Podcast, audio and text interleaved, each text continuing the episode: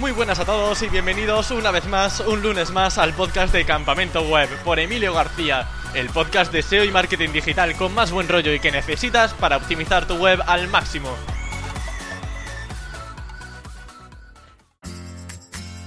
El podcast de esta semana está patrocinado por Ahrefs, la herramienta que más uso en mi día a día como SEO. Te ayudará a conocer de forma muy detallada el link building de tu web, así como monitorizar las keywords que estás posicionando, ver su evolución orgánica o espiar a tus competidores tanto en enlaces como en contenido o keywords. El consejo práctico de Ahrefs de esta semana consiste en la sección de Content Cap dentro de Site Explorer. Te permitirá indicar las webs de tu competencia que quieras para saber qué keywords están posicionando ellos y tú todavía no. Vaya, que te hacen, por así decirlo, un trabajo de keyword research automático y con muy pocos clics.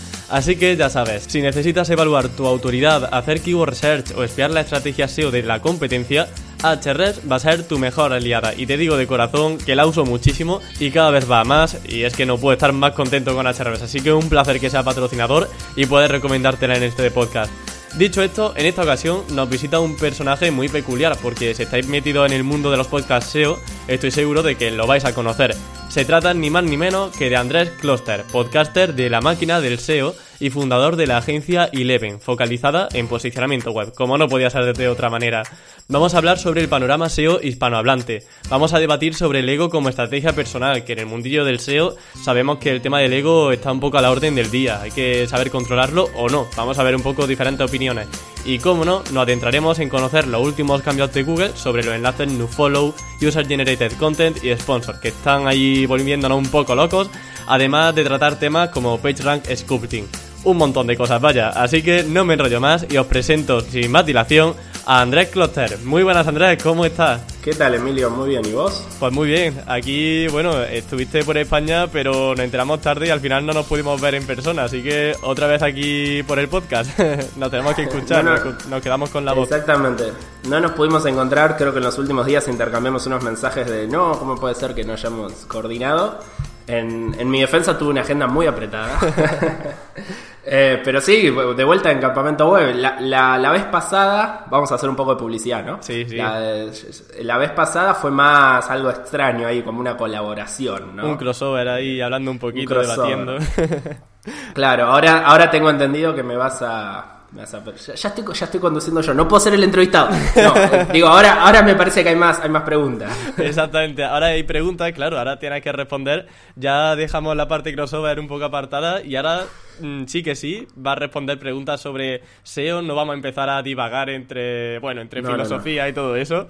Y digamos, va a tener un guion más estructurado. Y bueno, antes de nada, antes de entrar en temas de SEO plenamente, temas de enlaces, temas de PageRank, porque van a salir temas, yo creo, muy, muy interesantes para la audiencia, que siempre hay algunas dudas. Pero lo primero de todo, impresiones del panorama SEO actual eh, en España versus Argentina o Latinoamérica. Porque claro, ya que he estado aquí, digamos que puedes comparar un poco los dos mundillos, ¿no? Sí, sí, sí. Em, bueno, fui al, al Sound the Beach 2019 eh, fuimos, éramos, dio la casualidad que éramos varios argentinos y uruguayos ahí, eh, así que fue un poco ahí, fuimos como en, malón, en modo invasión. Y, la verdad que, bueno, yo, terminé estando más de un mes, visité varios lugares, bueno, estuve ahí en Amanga, estuve en Barcelona, en Madrid, en Alicante, estuve visitando muchas agencias, muchos consultores, mucha gente que yo había entrevistado en su momento en, mi podcast. Y, y la verdad que estuvo muy bueno porque uno conoce virtualmente a la gente, uno la puede seguir, uno puede saber más o menos el trabajo de una agencia, pero ir a la oficina a visitarlos y preguntarles y es otra cosa, realmente es otra cosa. Y en mi caso al 95% nunca lo había visto en persona. Así que la verdad que fue una, fue una buena experiencia, me permitió, como, como bien decís, seguir comparando, que es algo que uno lo hace eh, inconscientemente, por más que no quiera, compara yo ya he dicho muchas veces que en Argentina, en la TAM en general, pero puntualmente en Argentina, tenemos un problema de volumen SEO, es decir, hay menos de todo. Todo lo que, cualquier variable que vos tomes en Argentina, en España, en Argentina va a haber menos. Probablemente si vos comparás España con Estados Unidos te pase lo mismo. Pero yo creo que es un círculo eh, que se, se retroalimenta. Hay menos agencias, entonces hay menos profesionales. Como hay menos profesionales, hay menos cursos, se enseña menos en, no sé, en universidades. Como pasa es, a su vez hay menos empresas que lo requieren, entonces también hay menos profesionales in-house, entonces también hay menos gente que se capacita, que capacita a otra.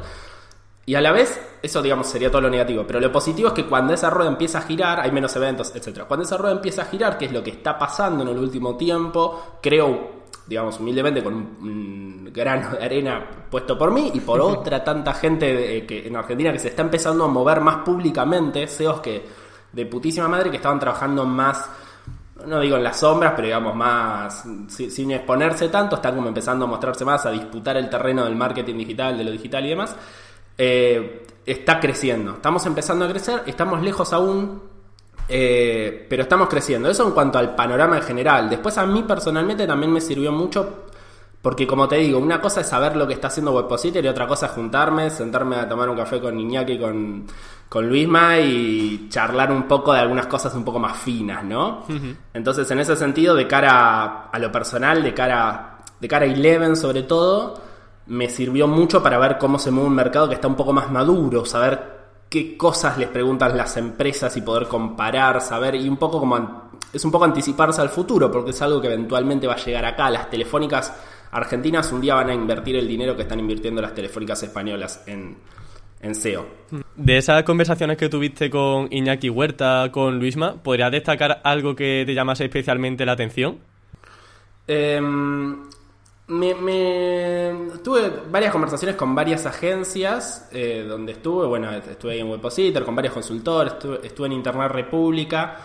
Es notable cómo, según el perfil de los clientes, el trabajo que se realiza es completamente distinto, ¿no? Sobre todo el tamaño de los clientes, el tipo de servicio que se hace para un emprendedor, para una pyme, es muy distinto que el servicio que se hace para una mega multinacional con equipo in company.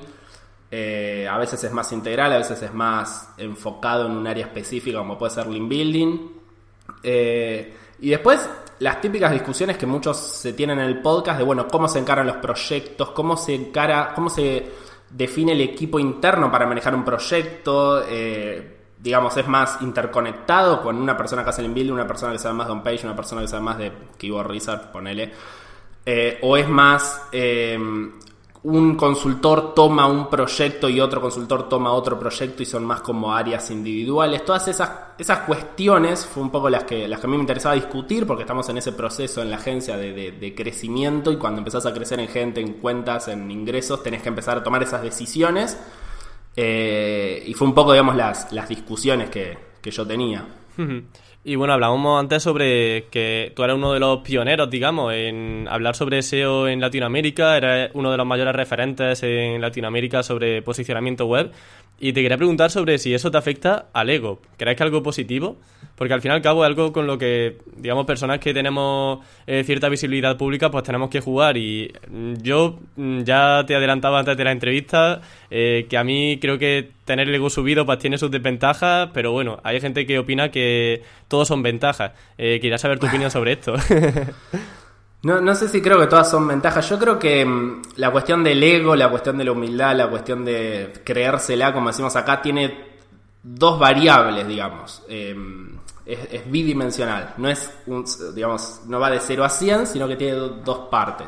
Una parte que sería la parte de, creérsela, de, de tener un, de creerse el mejor, de decir yo soy el mejor y si no soy el mejor voy a ser el mejor y si no estoy siendo el mejor en este momento es porque hay cosas que aún no sucedieron, pero yo las voy a conseguir. Eh, esa, digamos, sería como el, ego sano. Es como el colesterol, ¿no? No, sé, nada de medicina, pero viste el colesterol sano, el colesterol insano, bueno, algo así. Ese sería el, ego, el ego bueno. Luego está el ego malo. El ego malo sería básicamente eh, me llamas por teléfono y yo te respondo mal porque eh, o sea, yo tengo un podcast. Igual, la verdad es que a nosotros tampoco nos pasan cosas que es como que nos, nos hagan despegarnos mucho del, hmm. del, suelo, ¿no? Porque, digamos, ninguno vendió una empresa por 20 millones de dólares. Eh, simplemente uno puede ser un poquito más conocido en una comunidad que es muy pequeña y cuando salís a esa comunidad te sigue sin conocer nadie. Entonces, también es como que a veces pasa eso, que es como que ves a alguien que se la que se comporta como si fuese una estrella eh, y decís, bueno, pues sos una estrella en, digamos, en un sector muy pequeño, es como qué sé yo, no sé, no, so- no es que estaría mal en todas Sí, que, que no, digo, eres famoso realmente, que te conocen realmente, te conocen en un nicho muy concreto. eh, A mí no me molesta, pero es como medio un papelón, digamos, es medio vergonzoso como ver a alguien que, que siente que es súper importante. Sí, sí. Eh, eso, por un lado, en cuanto a si se quiere a maltratar, o no sé si maltratar, pero digo como decir, eh, tú no eres nadie porque no tienes tantos seguidores como yo, ¿no? Esa, esa cuestión me parece horrenda, me parece enfocarse mal. Ahora, el ego entendido como creerse el mejor, yo me creo el mejor. A ver, yo me creo el mejor en cosas donde no soy el mejor. Eh, hace poco escuchaba una entrevista mm, que de- iba por esta línea a Luis Escola, eh, deportista argentino, eh, basquetbolista. Hace poco jugó la final del, del Mundial contra, contra España. Lamentablemente para nosotros ganó España. Eh, y a Luis le preguntan algo similar y él dice eso. Dice, yo, soy, yo me creo el mejor por más que yo no sea actualmente el mejor. Porque yo necesito creerme el mejor. Y en ese sentido me parece que, está buena lo que él dice, obviamente aplicado a un ambiente súper competitivo, pero llevado a lo profesional, yo coincido. Yo creo que soy el. eh, Yo soy el mejor SEO. ¿Lo soy? Bueno, objetivamente no, pero yo necesito creer que lo soy para seguir mejorando. Eh, y después también esa cuestión como de la falsa modestia también me hace un poquito de ruido, que es cuando alguien te da un halago y vos decís, no, no, en realidad no lo soy. Claro, O sea, parece que sien- estás tomando de mentiroso al otro, ¿no? Eh, termina siendo así como más contraproducente que, que- que positivo. Primero, eh, que cuando alguien te hace un halago te está dando una opinión, mm, digamos, una opinión positiva en este caso. Si vos le decís no, primero eh, lo estás desautorizando de alguna forma. Es preferible decirle, bueno, gracias, sí, pero Claro. de todas maneras yo no coincido, lo que sea. Eh, pero después cuando ese halago es claramente cierto, eh, no voy a dar nombres, pero hace poco, pero me pasa con, con un, un CEO muy amigo, por eso lo voy a men- o sea, no lo voy a mencionar. Él, él va a saber que estoy hablando de él, que es un CEO gigantesco, sabe muchísimo, y yo cada vez que lo halago medio que me dice, no, bueno, no, y yo como eh, recibime el halago, che, si es verdad que vos sos eso.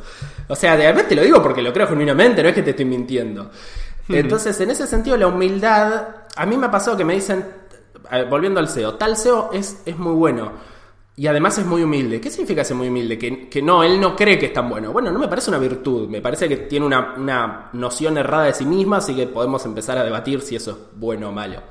Eh, no, en ese sentido, como de- de- del, del ego, no, no coincido por ahí con esa, esa cosa políticamente correcta y lo mejor es decir todo el tiempo como soy humilde, no soy tan bueno, soy uno más. Yo no me considero uno más, pero bueno, si me considerara uno más no estaría... O sea, yo Claro, el punto está en no ser donde- arrogante tampoco, ¿no? Exactamente, exactamente. Yo en ningún campo donde invierta 14 horas de mi día voy a creer que soy uno más porque si no, no estaría invirtiendo tantas horas. Eh, pero como bien decís, el punto es ser, eh, ser arrogante. Si a vos te escribe alguien por... eh, yo, por ejemplo, trato... A ver, es una estupidez de vuelta porque yo no es que soy súper famoso, pero digo, siempre, hasta, mientras pueda, mientras me, me dé el, el tiempo, voy a tratar siempre de responder a alguien, por más que me escriba alguien de un, que no conozco en absoluto y me dice, tengo esta duda súper puntual, deseo, y yo trato de ayudarlo, no es que voy a decir, no, disculpame, mandame un, un- no sé, haceme una pregunta y yo te respondo en un episodio porque ahora soy podcaster, no O sé, me Oh, parece un 25 idiota. si euros hacer por... eso. por- Claro, te paso la cotización de la hora. Mm. No, no voy a hacer eso. Pues me viene muy bien saber esto porque yo siempre he sido de lo de tener idea de tienes que ser humilde, tienes que ser humilde, pero es cierto que también cuando tienes, al fin y al cabo el mundo es competitivo, ¿no? Siempre tienes competencia y si no te lo crees tú mismo, nadie va a confiar en ti. Entonces está muy bien que puntualiza eso, de que está bien ser humilde, está bien no ser arrogante, eh, llegar a ese punto, pero sí que es cierto que, como bien comenta, uno se lo tiene que creer, porque si no te lo crees tú, ¿quién te va a creer eh, en primer lugar? Entonces, Claro, para que confíen a- en yo creo que vas a llegar a ese, a ese nivel. Eh, el- hay que creérsela sin dejar de hacer cosas para seguir mejorando, ¿no? Si eso te hace que sea un caparazón para no recibir críticas, bueno, obviamente es negativo. Si cada vez que alguien te dice, eh, me parece que esto lo estás haciendo mal profesionalmente, sos, no sé, sos poco ordenado, sos malo comunicando, lo que sea, o no sabes tanto de este tema y, y vos decís, como dijo Cluster en la entrevista, hay que creérsela. No, no, no. A ver, hay que creer que uno es el mejor o va a ser el mejor y hay que estar con ese ímpetu. Y cuando alguien te dice sos el mejor, decirle gracias por decirme soy el mejor, estoy de acuerdo contigo. Ahora, cada vez que llega una crítica hay que tratar de, de mejorar sobre eso. Todos los días hay que seguir tratando de mejorar. Eso es lo que creo al respecto. Muy bien. Bueno, Andrés, fíjate que la entrevista iba a ser sobre SEO, pero realmente estamos hablando aquí de temas que no son especialmente sobre SEO técnico y link building, pero yo me tiraba aquí ya toda la tarde hablando sobre estos temillas. Entonces... Cuesta, cuesta el podcast también para, para hablar de SEO técnico, ya lo hemos discutido, creo. Sí. falta, el pizarrón, pero bueno, podemos, hacer un esfuerzo. Sí, la verdad que es complicado hablar sobre SEO técnico cuando solamente está la voz. Eh, es una de las limitaciones que tiene el podcast creo yo, ya lo discutimos en ese crossover que realizamos. Por eso también me he lanzado a eso del canal de YouTube, a ver si me animo y hago más vídeos individuales.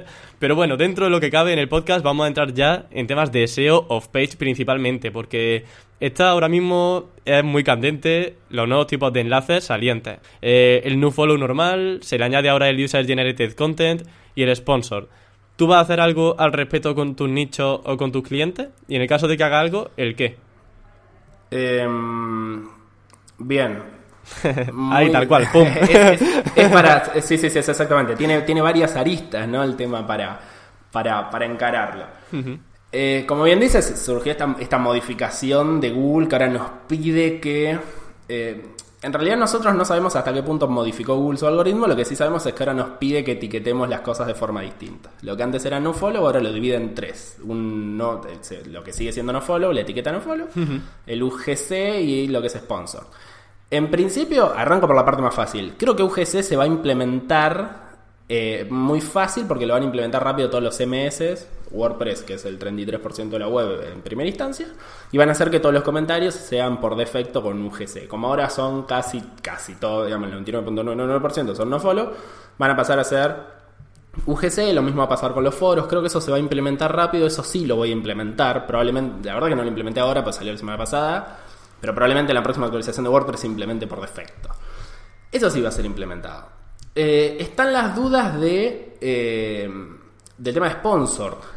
Eh, porque bueno, lo que Google dice es, hasta ahora, cuando, cuando hacías una colaboración patrocinada, cuando hacías una... Ellos no hablan de compra enlaces, ¿no? Sino que hablan como de colaboraciones. El enlace te lo ponían no follow. Nosotros decimos sí, sí, claro, el enlace nos lo ponían no follow, por supuesto. Obviamente no, nadie ponía un enlace no follow, pero quiero decir, en teoría ponemos un enlace no follow. Ellos nos dicen, ¿sabes qué? Ahora no pongas el no follow, pon el sponsor. Ok. Em, mi teoría es que lo que ellos están tratando de hacer es lo que han hecho con muchas otras señales que nos piden que nosotros pongamos, que es básicamente ayúdame a entrenar mis redes neuronales, ayúdame a entrenar mis algoritmos de Machine Learning para que después no sea necesario que vos indiques este, esta etiqueta. ¿Qué es lo que hicieron, por ejemplo, con Relnex Preo, que un día nos dijeron no la usamos. ¿Y por qué no la usan? Digo, ¿por qué no usan más la, la, etiqueta de paginación? No la usan porque ya entrenamos tanto al algoritmo para que encuentre los patrones solos que dicen no lo pongan más. Porque nosotros también tenemos que entender que los que hacemos SEO somos un porcentaje relativamente pequeño de todas las webs que hay. Hay un montón de webs que funcionan haciendo mal SEO, etiquetando como pueden, haciendo las cosas así nomás, y siguen posicionando porque para Google les, pueden parecer valiosas igual. Pero nosotros haciendo SEO, un poco los, eh, yo lo traes hacía un hilo que decía, primero hacemos SEO, posicionamos mejor, después entrenamos a Google para que entienda cómo funcionan las webs que no hacen SEO y después las webs que no hacen SEO nos, nos alcanzan, digamos. Eh, entonces yo creo que esto también va en esa dirección. El sponsor eh, se ha hablado mucho, bueno, no sabemos eh, aún qué es, qué es exactamente sus efectos, pero se ha hablado mucho de, bueno, ¿y ahora qué vamos a hacer? Yo creo que muy poca gente va a empezar a usar esos enlaces y de a poquito Google los va a ir sumando a, eh, a su conocimiento, digamos, a su... Eso, a ver, es un conocimiento de función Machine Learning, quiere decir esto, encuentra patrones sin entender bien qué es ese patrón, pero los empieza a encontrar y dice, ah, bueno, las páginas con estas características son sponsored porque las están manualmente eh, asignándole el rel sponsor. Entonces, sobre todos estos otros enlaces de follow, yo voy a empezar a inferir que estos pueden ser sponsor. Entonces, yo creo que lo está usando más para eso. Eh, coincido con Juan González Villa que decía, no veo algo tan punitivista. Creo que los SEOs lo pensamos siempre todo en, términos punitivistas porque tenemos como el Word Flashback de Penguin y de Panda. Que como que cada actualización es para cazar, como para tirarle Y en realidad, a ver, el SEO es, es- es un juego de suma cero, donde si algunos pierden, otros ganan. Bueno, no es de suma cero porque cada vez tenemos menos universo, porque cada vez Google va tomando más búsquedas con sus propios resultados. Pero digo, más o menos, cuando una web cae, otra tiene que subir. Entonces, esa idea de que entra Google y nos nos, eh, nos sale a cazar, sale a cazar SEOs y cada nueva actualización es estar pensando si Google se va a dar cuenta de lo que estamos haciendo. Creo que ya no rige. Y después otra cuestión, antes de si querés, digamos, repreguntarme sobre algo en, específico, es que algo que pasó un poco más desapercibido, me parece, en el análisis, perdón, es que algo que, que pasó un poco más eh, desapercibido en el análisis es que ellos dicen que no follow. eh, bueno, confirman algo que ya sospechábamos, que era que sí lo podrían estar usando para. eh, para crawling. En- para. Perdón, sí lo podrían estar usando como una señal de posicionamiento actualmente. Y dicen, a partir de marzo lo podríamos empezar a usar también como una señal de, de crawling. ¿Qué significa lo podríamos llegar a, a usar como una señal de crawling? Significa que lo que hasta ahora era una regla relativamente dura, es decir, una regla que Google seguía casi siempre, como puede ser un title. Digo, si yo pongo un title, Google lo va a seguir. Por seguir quiero decir, lo va, lo va a integrar como title. Si yo pongo un hreflang, Google lo va a seguir casi seguro. Digo, salvo que haga una grosería, pero sí lo va a seguir.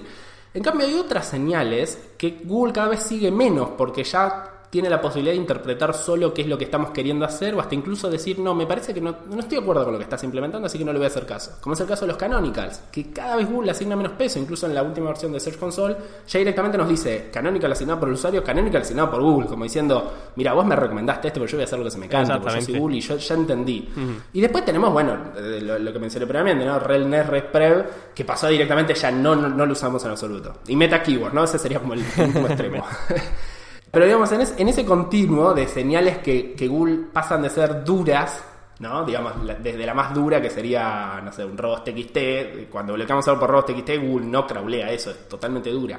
A la más laxa, que sería ya no, ya no le hace caso, como que la no follow la empieza a correr un poquito, la empieza a correr hacia el lado de lo laxo y usa mucho la expresión hint, que sería como sugerencia, y la expresión may, como podríamos. Eh, may be using as ranking sign, may be using. O sea, podría empezar a hacer una señal de esto, podría empezar a hacer una señal de esto otro. Y, creo que es como Google está cada vez más tomando todas estas etiquetas que nos pide que pongamos en el contenido.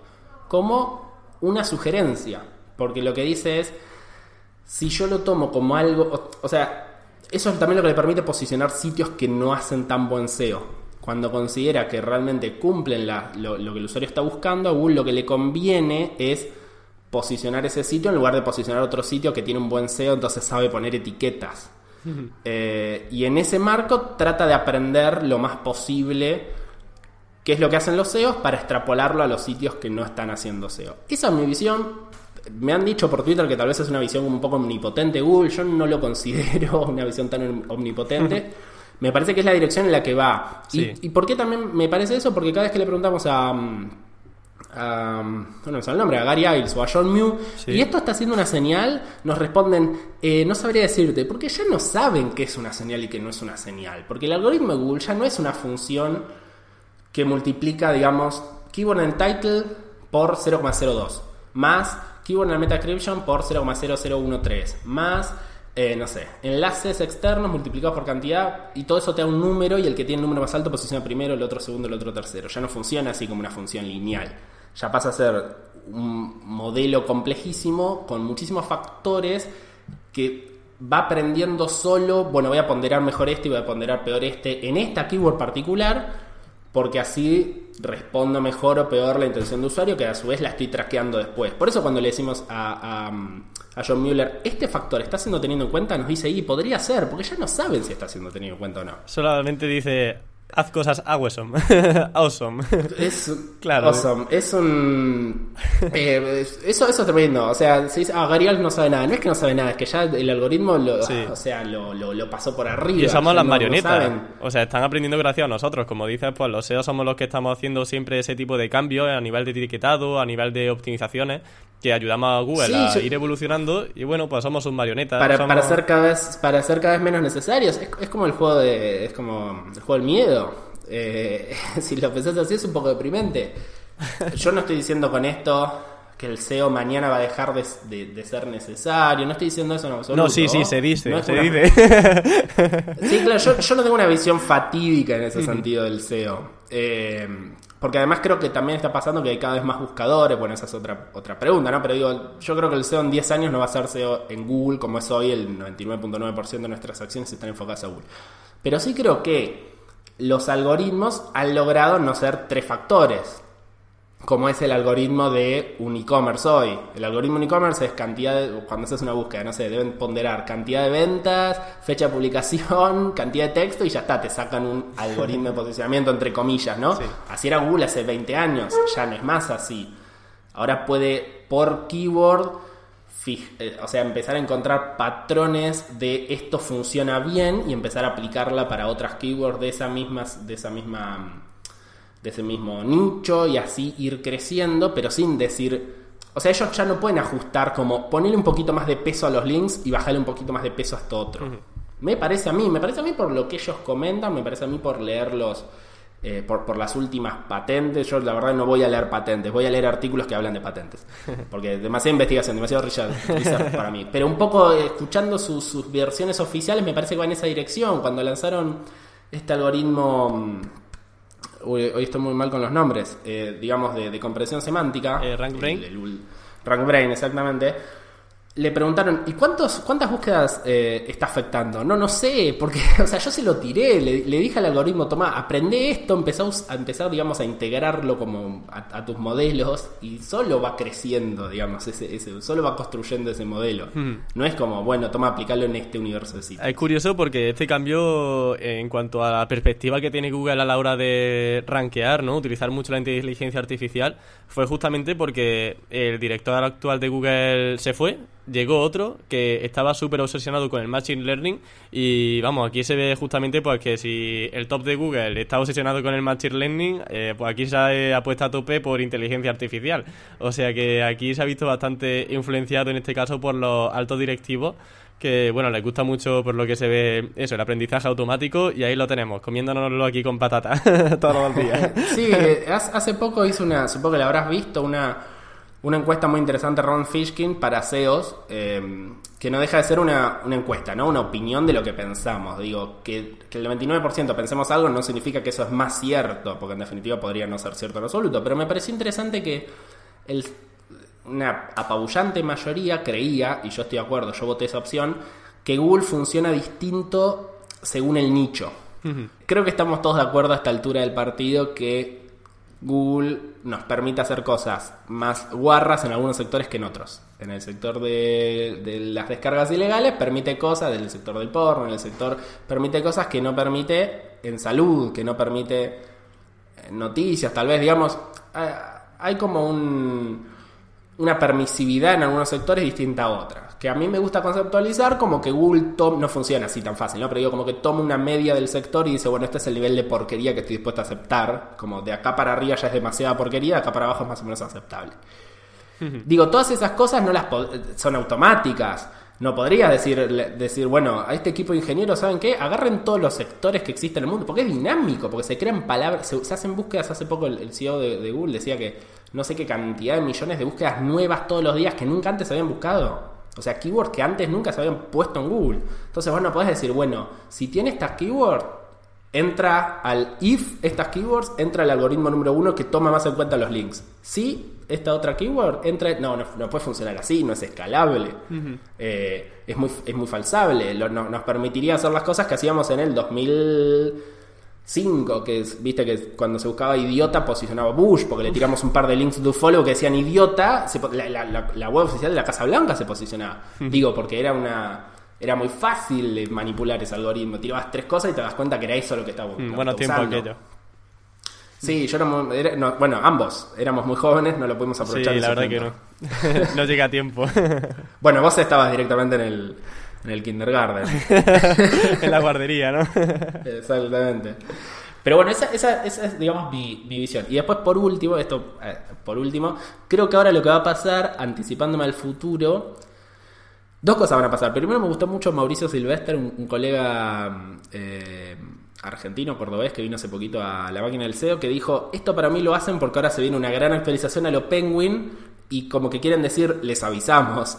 me gusta porque es como Oh. muy catastrófica. No sé si va a pasar, pero la quiero, la quiero decir porque me gusta porque es catastrófica. el apocalipsis, Y el apocalipsis. Siempre, siempre necesitamos algún SEO que piense que se viene el apocalipsis, porque si no es, es aburrido. Y eso por un lado. Y después por otro lado, creo que van a empezar a surgir ciertos experimentos que como es tan difícil construir una, un contrafáctico en el SEO, hacemos un sitio, le ponemos un enlace, posiciona, pero no sabemos qué hubiese pasado sin ese enlace y es muy difícil construir dos sitios iguales, es imposible prácticamente de cara a Google.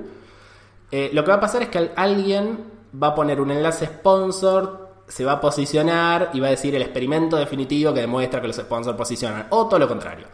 Eh, lo va a usar para demostrar algo del, del sponsor o del, del UGC o de lo que sea. O sea, prepárense porque eso va a pasar en breve. Van a salir a confirmar creencias previas a través de experimentos de muy dudosa procedencia. Claro, porque como tú comentabas normalmente, decías que la correlación no implica, bueno, correlación y causalidad. Implica causalidad. Exactamente. Exactamente. Es como mi frase de cabecera, la- Sí. la- un día me la voy a tatuar en la frente. y, y en este caso eh, eh, nos pasa eso, como, como Google no es una función lineal, primero que algo que yo haga ahora, dentro de una semana Google lo puede interpretar de forma distinta. Y cuando yo creo dos sitios iguales para tratar de, que uno sea el, el- el control, eh, a uno le, le pongo un texto de mil palabras y otro de 500, todo el resto lo hago igual para tratar de probar si esas 500 palabras adicionales me ayudan a posicionar o no. Pero el problema es que Google no está tomando esos dos sitios iguales. De- desde el vamos tienen que tener contenido distinto porque si no va a ser duplicado, eso ya me va a ensuciar el experimento, etcétera, etcétera. Entonces lo que muchas veces se hace es, se compara con cómo estaba el sitio antes. Se pone un enlace y se dice, ¿cómo estaba este sitio antes? En posición 14 para esta keyword, ahora está en posición 9. Ese enlace nos permitió subir 5 posiciones, pero no sabes si no hubiese puesto ese enlace en un universo paralelo, si se hubiese mantenido en 14 o no. Capaz subía a 5. Entonces es muy difícil construir esto y cuando salen estas nuevas actualizaciones pasan que alguien dice voy a hacer un experimento, voy a probar eh, los enlaces sponsor y demás. Mi predicción igual es que va a tener un acatamiento muy bajo lo que es sponsor. Eh, algún medio grande lo va a usar para cuando se hacen post patrocinados como muy serios de otras empresas grandes, para las gacetillas, para ese tipo de cosas se va a usar pero que después no vamos a tener como un, un cambio en el mercado de compraventa de enlaces. Mm, Vale, eso me interesa porque la siguiente pregunta que va a ser sobre todo, intuyo que la audiencia estará viendo, pues bueno, la teoría está bien, que empecemos a divagar está genial, pero claro, yo me pongo en la piel de los usuarios y dirán, ¿y ahora yo cómo me preparo para, para, esta, para este nuevo cambio? O sea, realmente tenemos que hacer algo con, este, con esta nueva actualización, entre comillas, de este tipo de enlaces. Eh, a ver, siendo el siendo septiembre del 2019, que puede ser que mi opinión en dos meses cambie, hoy te digo, yo no me voy a volver loco con esta actualización y salir a cambiar la estrategia del inbuilding de mis clientes. Creo que lo que va a pasar es que se van a... eh, Nosotros so- solemos trabajar con, eh, con esto que te decía de como el nivel de cochinada que me permite el sector. Viste, generalmente se saca un promedio de follow y, do- y- y no follow, como para decir, bueno, si todo el sector tiene un 20% de enlaces desde dominios que, y son enlaces no follow, voy a tratar de mantenerme más o menos en esa media. Creo que puede pasar algo parecido con sponsor y que empecemos a mirar como ese porcentaje para tratar de, de tener cierta naturalidad ahí. ¿Y que hay de cierto de eso que se dice de que los nofollow van a empezar a traspasar autoridad? A partir Bueno, de es que marzo. justamente eso, eso es lo que Google está diciendo. Está diciendo, eh, no solo va a, empezar, va a empezar a pasar autoridad, que eso ya suponemos que lo está haciendo, sino que va a empezar a, a- a usarlo a fines de crawling. Quiero decir, ¿qué significa usarlo a fines de crawling? Significa que eh, no follow la defini- o sea, la traducción es no pasar, ¿no? No seguir. O sea, le, le ponemos eso para que Google no siga ese enlace. Google a partir de ahora nos va a decir, yo si quiero lo sigo igual. Pero ¿y si lo, con- sigue, con ¿y más- si lo sigue y no traspasa autoridad? Bueno, por eso, eh, el tema de no seguirlo es que muchas veces decimos, bueno, toda esta sección a mí no me interesa que Google pase tanto, entonces lo puedo como atajar un poco que pase por esas áreas poniéndole un no follow, en la teoría previa a esto. A partir de ahora es como, vos si querés ponerlo, pero yo si considero que es relevante voy a pasarlo. En sitios grandes, a vos en sitios chicos nunca vas a trabajar mucho lo que es el crawling o el indexing porque mal que mal siempre va a crawlear todo y siempre va a indexar todo. Es como, con- o sea, En un nicho siempre te va a indexar todo porque es chico. Sí. En un sitio de menos de 1500 URL, no sé, sí, por ahí me estoy yendo un poco. Sí, es un sitio de 1000 URL siempre te va a indexar todo. Mm, Vale, antes de, Cuando entrar, un sitio antes de entrar de lleno en este tema, sí, porque uno de los temas que íbamos a tratar era sobre PageRank Sculpting. Entonces, lo primero de todo, eh, nos tendrías que definir de forma breve al menos en qué consiste este eh, PR Sculpting, digamos, para abreviarlo un poco. Sí, PR Sculpting es, es un concepto muy viejo, como del, de- del, del algoritmo PageRank original, que es una patente que se, se hizo cuando empezó Google y que al principio era el algoritmo de Google, ¿no? Es un algoritmo que distribuye la autoridad entre documentos enlazados entre sí. Google dice, bueno, la Internet en definitiva son documentos enlazados entre sí, entonces yo puedo definir la autoridad de cada uno de esos documentos según la autoridad de los documentos que los enlazan. Eh, entonces es un algoritmo que de esa forma construye un puntaje para cada una de todas las páginas que vos le tirás, que en el caso de Google la idea era, bueno, yo le tiro todo esto a todo Internet, entonces voy a tener un puntaje para cada página interna y voy a poder ordenar. Eh, esta era la idea original, obviamente evolucionó muchísimo de, de ese tiempo a esta parte, pero esa era- esta era la idea original. Con esta idea original, eh, bueno, este, este algoritmo tiene una serie de, de- de cuestiones, no se traspasa toda la autoridad, sino que se pierde un poquito, que es el dumping factor, para evitar que en un bucle se te genere infinito autoridad. Eh, cuando vos tenés este algoritmo y sabés que Google trabaja con este algoritmo, vos decís, bueno, entonces yo puedo eh, eh, tratar de llevar la autoridad a las páginas que a mí me interesan en desmedro de las páginas que a mí no me interesan. Exactamente, como canalizar, ¿no? Un poco decir, Google, tienes que ir por aquí, pero por aquí no. Exactamente. Y no solo tienes que ir por aquí, sino además, yo ya sé que ya llegaste aquí, pero como verás, tiene enlaces internos desde todas mis páginas. Así que yo lo considero muy importante, espero que lo consideres importante también. Eh, que- en su momento Google, hace muchísimos años, de hecho hay un post muy famoso de Matt Cutts, cuando estaba en Google, o sea, imaginemos, ¿no? De cuando estamos hablando, eh, creo que era 2005 el post, me fijé la otra vez, donde dice, de todas maneras, si ustedes tratan de hacer no follow para hacer link sculpting, no lo van a poder usar por lo siguiente. Si vos, es- que es una teoría que, que ellos ya dijeron oficialmente y está aprobada, que es básicamente si vos una URL tiene un puntaje 10, entre comillas, y vos tenés 5 enlaces internos, le va a entregar 2 a cada uno, ¿no? Sí. Pero si vos, en lugar de vos a uno le pones no follow, no es que le entrega 2,5 a los restantes 4, sino que es como que esos dos se pierden, se van hacia la nada y sigue entrenando, sigue entregando 2 hacia los otros 4 enlaces. ¿Se entiende? Digamos, vos Sí. tenés A, B, C, D, a A lo pasás a no follow, no es que B, C y D, D y E aumentan su potencia, sino que, que sería la que Claro. no le pasaste a A, sino que no se la aumentan. El es Entonces como dice- que va, ¿no? Hacia, el, hacia ese enlace de nofollow, pero en cuanto pero lo no, toca, no se lo va. transmite. se disipa. Exactamente. Exactamente, se disipa. Entonces lo que nos dice es, no usen el nofollow para eso, úsenlo para indicarnos que no vayamos a esas páginas. De acuerdo, o sea, El problema es que, a ver, si vos, está bien, no usas el nofollow para eso, pero si vos eliminás ese enlace, ahí sí se distribuye entre las otras cuatro. de acuerdo. Entonces, en definitiva, el personal sculpting es optimizar la autoridad interna de un sitio. Yo creo que cuando tenés un sitio eh, que, que empieza a ser grande, es un factor muy importante. Es básicamente mirar a, a qué páginas les estás dando mucho enlazado interno y no te sirve que tengan tanto enlazado interno, y a qué páginas le estás dando menos enlazado interno y te sirve que tengan más entendiendo que es de suma cero, es decir, si vos le sacás enlaces a una página, es como que esa potencia que le estás quitando se la estás distribuyendo entre todo el resto. Y entonces, según la teoría que comentaba antes, usar interlinking con nofollows sería algo prohibido, ¿no? Porque ¿en qué caso se podría hacer? O si no se te ocurre ningún caso, pues ninguno. Claro, en este caso, digamos, ahora no sabemos porque ahora podría empezar a ser usado como factor, pero hasta ahora era como, bueno, entonces no me das nada el nofollow. No me da ni... claro, claro, la, la duda no. que se puede generar eh, la audiencia en su cabeza. Y yo ahí soy muy partidario de este tiempo a esta parte, y esto es polémico, ofuscar links. Ofuscar links, que es básicamente un enlace que Google no ve, pero el usuario sí ve, porque básicamente está construido en JavaScript y, digamos, en- encriptado de cara a, a Google, y es un botón que el usuario dice, ah, esto claramente es un botón, pero Google no puede ir a hacer clic, salvo que construya una interfaz que haga clic aleatoriamente en todos los píxeles, pero por ahora no lo está haciendo.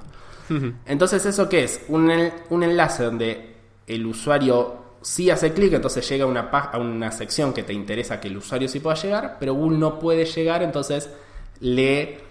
eh, no, no, no, no lleva autoridad para ese lado, ¿no? Entonces, eh, un ejemplo en el cual no vale la pena usarlo, pero digo para que se entienda el ejemplo.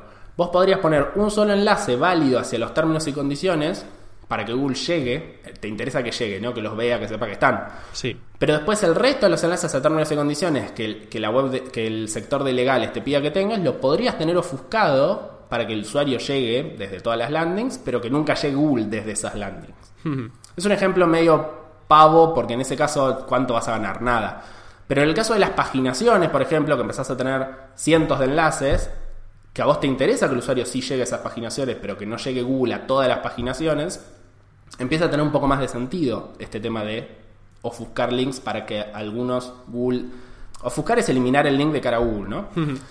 Hay un artículo muy bueno de Iñaki Huerta sobre paginaciones, cuando salió este todo este tema del Prev, y RelPrev. Sí, me acuerdo Para- bastante para- completito. Hmm. Muy completito, no habla de, de esto es solamente una pequeña parte, habla un poco de cómo se podría reestructurar, eh, cómo se puede pensar la arquitectura de los sitios web que tienen paginaciones. Está bueno porque él dice, esto no nos cambia nada, sigue siendo igual que antes. eh, y, y- y lo plantea cómo, cómo hay que, cómo hay que pensar las arquitecturas. Y esto, esto del, del- de ofuscar links o de, es una parte, y después la otra parte es básicamente eh, fijarse que páginas tienen menos enlaces internos de las que deberían tener. Porque a veces pasa con los proyectos grandes que en la parte que, que salimos a, mm, a buscar links externos, por ejemplo, y a veces la potencia se la podemos dar desde la, desde la autoridad que ya tiene el dominio, entregándole más autoridad, por ejemplo, a una categoría que a otra. Siempre hablando de sitios grandes, ¿no? De medios, de e-commerce, de plataformas, sitios donde los usuarios generan contenido y, y páginas, por ende. No estamos Sí. hablando de un nichito. En un nichito, bueno, créate tus 30 landings y salimos. salimos a la cancha.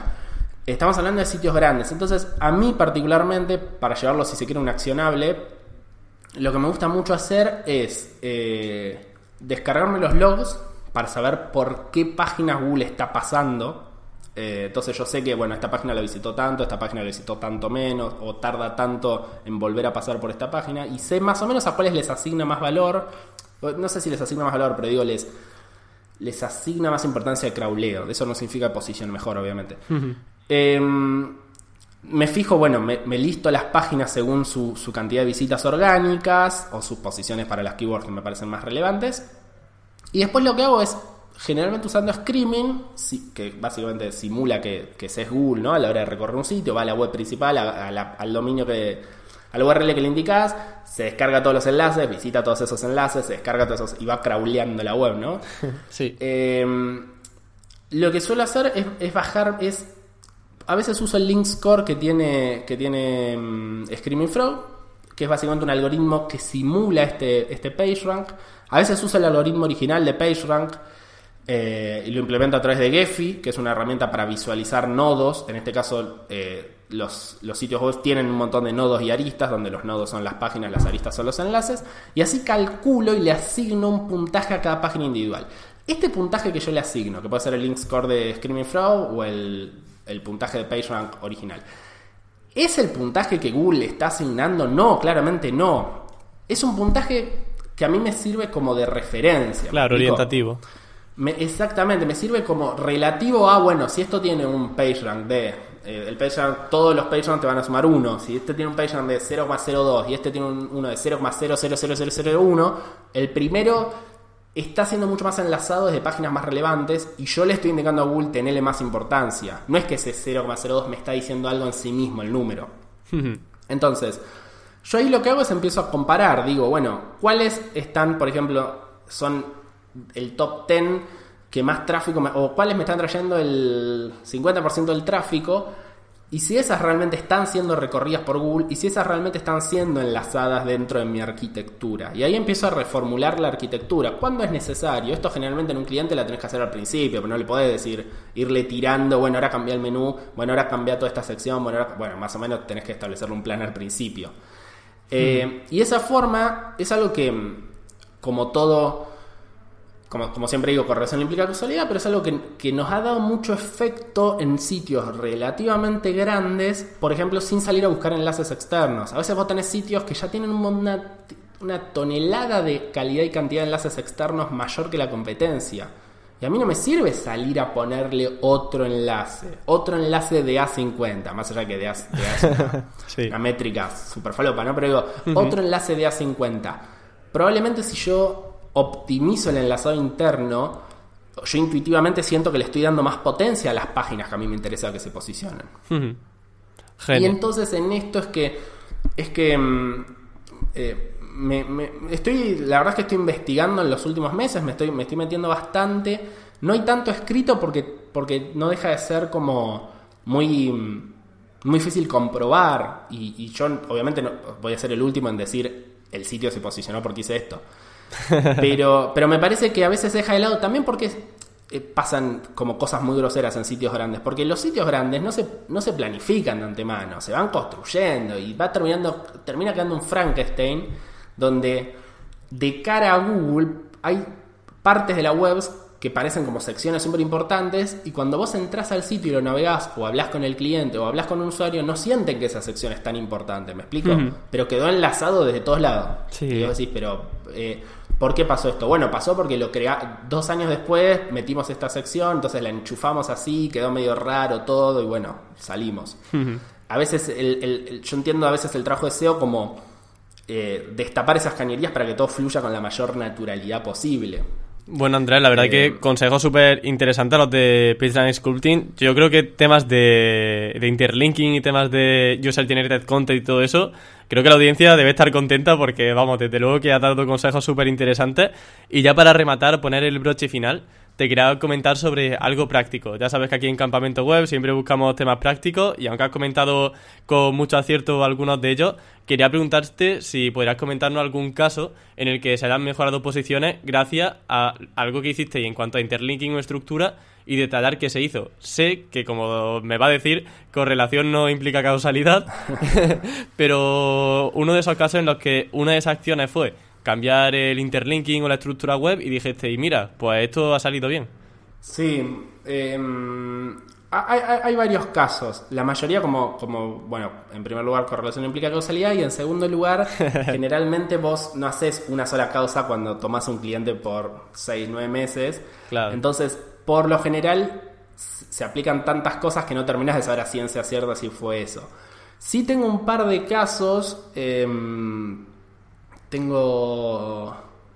Tengo uno que. que, que bueno, le voy a decir, que eh, un cliente que tuvimos el año pasado, donde lo primero que realizamos fue. Lo principal que realizamos fue analizar y cambiar cosas del interlinking. Ofuscar algunos links, cambiar cosas del menú. Era un, un, un, sitio sobre contenido infantil, un sitio de chistes y de adivinanzas y de y de videos para niños. Y, era un sitio que se fue construyendo muy a pulmón, empezó a crecer, terminó siendo una empresa. Y se le fueron agregando cosas de esta forma que digo, muy Frankenstein. Entonces era un menú que tenía 40 enlaces y que todas estaban como al mismo nivel de importancia. Las sublanding, no sé, tenía adivinanzas y luego tenía adivinanzas de perros, adivinanzas de gatos. No, no era así, pero era algo similar. Esas sublandings estaban como mal integradas a la estrategia del sitio en general y después tenías otra sublanding que tenía como mucho más peso. Por, por esto que te digo que se fue creando muy de a poco. Después tenías el blog, que era un blog que tenía 10 artículos con un montón de peso enlazados de absolutamente todos lados, no posicionaba para nada, porque un día lo crearon y quedó ahí como integrado.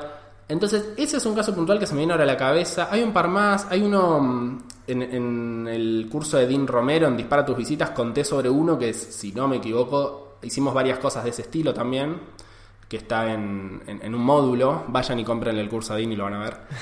Eh, pero, pero en este caso que te, digo, este sitio sobre, mm, sobre cosas infantiles, eh, fue un caso donde incluso fue el año pasado y recuerdo decir, no pensé que, iba que, íbamos a tener este resultado y se lo asigno principalmente a esto que estamos haciendo y me parece que hay algo sobre lo cual quiero aprender más porque quiero darle también como una, una metodología a esto que estoy haciendo. Porque, ¿qué pasa?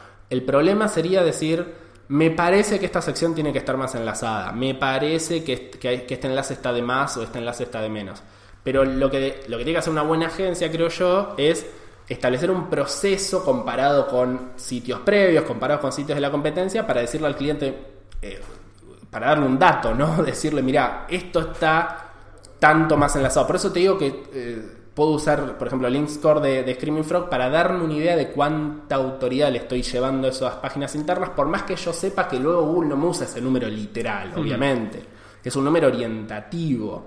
Es como, que Dios me perdone, el Domain Authority. O sea, ¿sirve de algo? Y sí, de algo sirve. Si vos me decís tiene Domain Authority 60, yo sé que tiene muchos enlaces.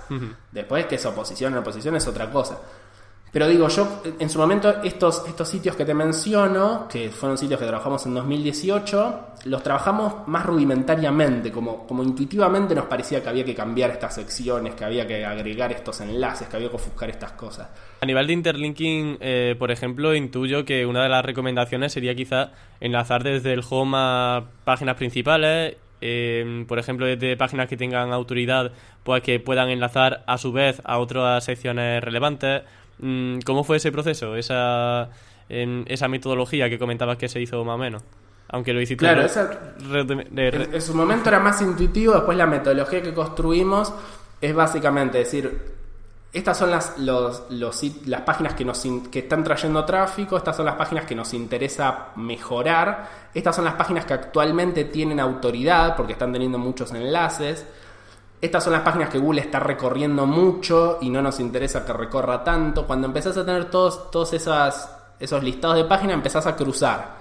Y básicamente empezás a decir, bueno, estas páginas que tienen que ver con estas otras, deberían traspasarle algo de su autoridad. Y ahí empezás a sacar enlaces. Luego decís, bueno, el menú hacia dónde está enlazando. Está enlazando a todas estas páginas. Nos conviene que sea así el menú, nos conviene sabiendo que cuantas menos páginas metas en ese menú, va a estar distribuido entre menos páginas esa autoridad y le va a asignar cada vez más. Entonces, en, ese sentido, me, gustaría, ya te digo, como esto es audio y es muy difícil, hice en su momento un par de tweets, un par de posteos en LinkedIn como mostrando algunas cositas, algunos grafiquitos, pero no deja de ser como una cosa puntual. Tengo que agarrar y escribir el post completo explicando con detalles, porque sé que en el aire por ahí vos me estás diciendo, pero dame, dame la cuenta, pero no, no le puedo explicar en la cuenta en el momento porque sí requiere conocer el sitio y, decir, bueno, está bien, este esta página tiene mucha autoridad y esta página tiene poca, deberíamos transmitirla, pero capaz es de una temática completamente distinta o no tiene que ver con la estrategia de linkeado que vos querés en un principio, donde las categorías no se enlazan entre sí, por ejemplo. Entonces, la pregunta ya final, porque a raíz de esto, pues obviamente me ha salido muchas preguntas, pero la principal que te quería hacer es si un menú que tiene muchos enlaces salientes lo ves como un menú ineficaz. Un menú, o, sea, enlaces. Perdón, eh, enlace interno. Interno. Sí. Lo veo como un. Eh, a ver, depende, como todo en el SEO. Sí lo veo, si, si empieza a ser la UX complicada, lo veo como ineficaz, eso desde ya. ¿Viste esos menús que se despliegan y a su vez se despliegan? de se totalmente. Bueno, eso es eh, Luego depende de cómo quieras distribuir la autoridad en el sitio y depende qué es lo que posiciona en tu sitio. Si vos tenés 20 categorías y esas 20 categorías son las que te traen eh, las visitas, no me parecería mal que metas los 20 enlaces. Si vos tenés un micronicho, por otro lado, que tiene 10 landings y enlaza todo desde el menú. Yo cuando tengo un sitio con landings enlazo todo el menú y desde todos lados y ya. El problema empieza a ser cuando vos tenés, que esto pasa bastante, que eh, los menús también tienen que tener una lógica de estructura. Si vos tenés una, tenés 10 landings y a su vez cada una de esas 10 landings tienen sub landing que son otras 10. Y vos tenés una sub landing que está posicionando mejor que la landing. ¿Qué haces? ¿La pones en el menú la sub landing? Bueno, depende, capaz te termina arruinando toda esa estructura que construiste y que le construiste porque tiene un sentido semántico, porque tiene un sentido de, qué es lo que le estás mostrando a los usuarios. Tampoco es una cuestión de el, o sea, el menú para mí tiene que respetar la estructura del sitio. Si no es, pongamos las 10 páginas que queremos posicionar ahí arriba y te va a descalabrar todo, se van a posicionar, se van a desposicionar otra y después a los tres meses vas a tener que volver a hacer eso. ¿Me explico?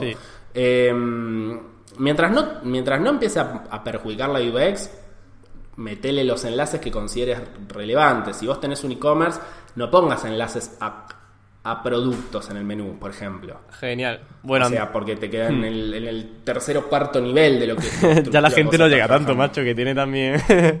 Se cansará, yo creo, de, darle tanto clic a sus niveles. Exactamente. Bueno, Andrés, pues muchísimas gracias por venir al podcast de Campamento Web. Esto acaba aquí. Llevamos ya más de una hora hablando entre que empezábamos la entrevista, que ha sido un placer eh, que venga al programa, que vuelva aquí a hablar sobre estos temas que además son tan de actualidad que, que son necesarios tratarlos en, en el podcast. Bueno, Emilio, muchísimas gracias por la invitación. Un placer volver a participar del campamento web. Y nada más, gracias, gracias. Muy bien, adiós Andrés, gracias. Un abrazo. Y con esta segunda visita de Andrés Kloster terminamos el podcast de esta semana. Espero que haya gustado muchísimo, yo lo he disfrutado un montón. La verdad que este podcast ha salido bastante larguito y sobre todo, bueno, llevo hablando con Andrés muchísimo fuera de grabación porque la verdad que se me hace súper ameno hablar con él y bueno, siempre que entablamos conversación en Skype empiezan a salir temas y es que no, no paramos. Así que, bueno, Skype no, en este caso hemos usado Hangouts porque ha habido problemas técnicos, pero bueno, hemos salido, hemos salido bien. Así que nada más, que nos escuchamos la próxima semana, como siempre, con muchas ganas de aprender y muchas cosas que contar. Hasta la próxima.